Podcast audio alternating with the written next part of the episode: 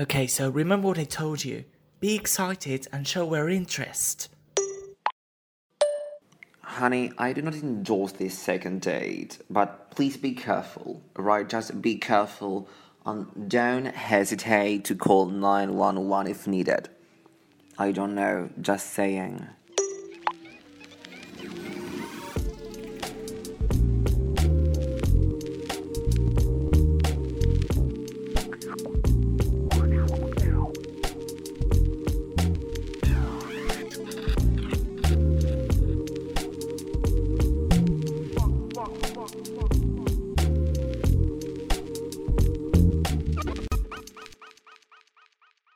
English Connect presents An Unmatchable Match, a love story. Today, second thoughts. We have arrived. Hope you have a nice day today. Yeah, I hope so too. Oh, but you seem upset. What's happening? Oh, nothing. I guess just a little thoughtful, but thanks for asking.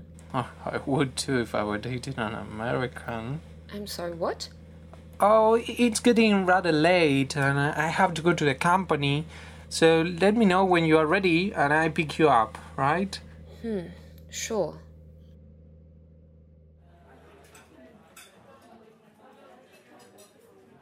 Hi, Mel. Good to see you again. You look gorgeous. Hey, Zach. Thanks. How's everything? Great, great. I can't complain. I, I won't complain. I'm with a beautiful woman. Wow, so many compliments. I'm already here. You don't need to impress me. Of course, you deserve it. um, l- let's take our orders. Um, excuse. Oh no, not this again. Lady Glue Glue and American Tacaño? No way. That was the weirdest deja vu ever. I'll have a gin tonic, please. Me too. Make it double. I thought you only drank black beer. You made a whole rant about being in a beer bar last time. Sure. But I'm in the mood for new things, you know, like drinking cocktails in a beer bar. Hmm, okay. So, how's work? Fine. Really fine, actually. A friend came by and dropped his laptop. It was a real mess, but I figured it out and made it work in no time. A happy customer is key in this job. Even more if it is a friend. Yeah, true. So, he went to your office, right? Office? No, hell no. I tell you, I'm a freelancer. I work at home. Oh, yeah, well, a friend's dad is also a freelancer, and, uh, well, never mind. Okay. Um, what about you? Working late, right? Oh, God. Oh, God. How does he know my timetable? I better lie. Uh, no, I'm not working late. Why? Oh, because it's the second day in a row that you arrive late. But, it's okay. I'm not complaining or anything. Even she knows traffic sucks here. Should have left earlier like I do. Uh, s- sorry. Uh, the traffic's real bad here, in case you haven't noticed. Oh no no no! I know that. Um, uh, I, I'll go see if I can find the waitress. I don't think she's bringing our drinks. Um, be be right back. Oliver, I think you might be right. He's overacting everything to get me to like him. Uh, he even ordered the same as I did. He made fun of me last time over cocktails. I'm starting to freak out. I told you not to go there. Same drink? He might try to put something in your glass. Get the hell out of there. Dude, I'm doing everything you told me. I'm trying my best to be friendly and interested in her, but she's as cold as the dead. I'm starting to believe she's not really your neighbor. Okay, listen. It's not her, it's you. You clearly don't know how to follow instructions. You must be scaring her out. Just be nice. Well, she's nowhere to be found. So, how's your PhD? Are you getting there? Remind me, please, what was about. Argentinian folklore. Yes, it's going well now.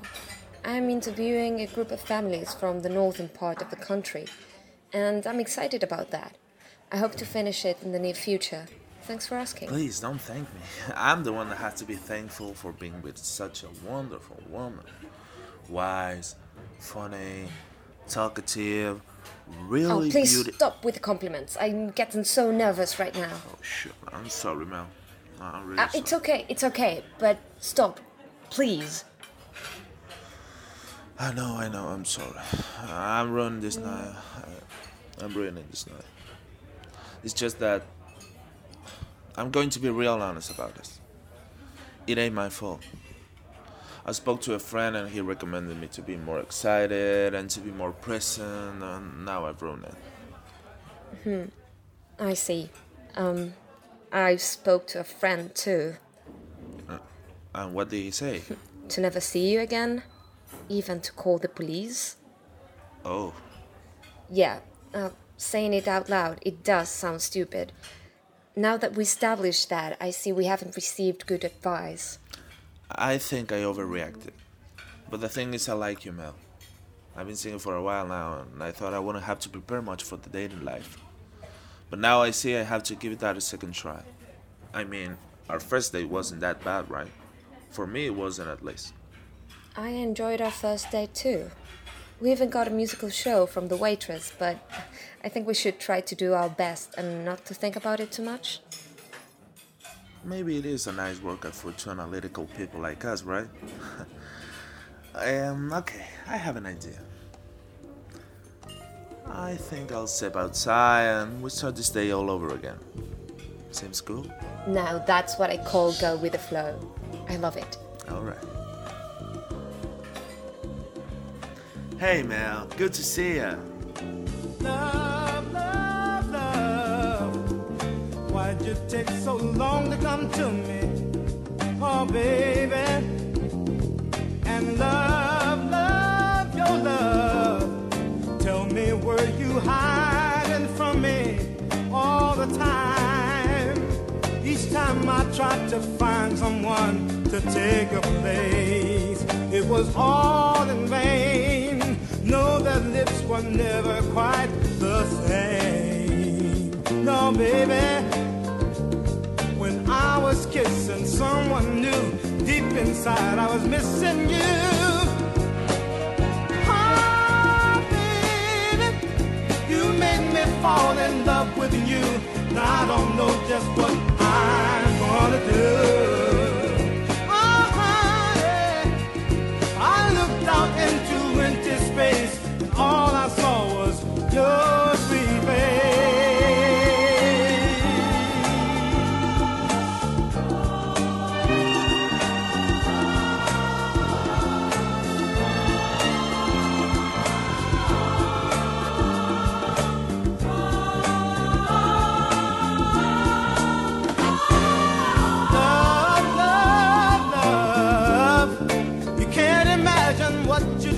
me, oh baby.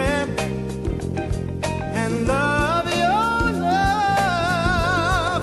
Every time you smile, goes through me all the time. Day by day, I'm falling more in love with you, and that's no lie. Cause my heart and honey, I hope to die.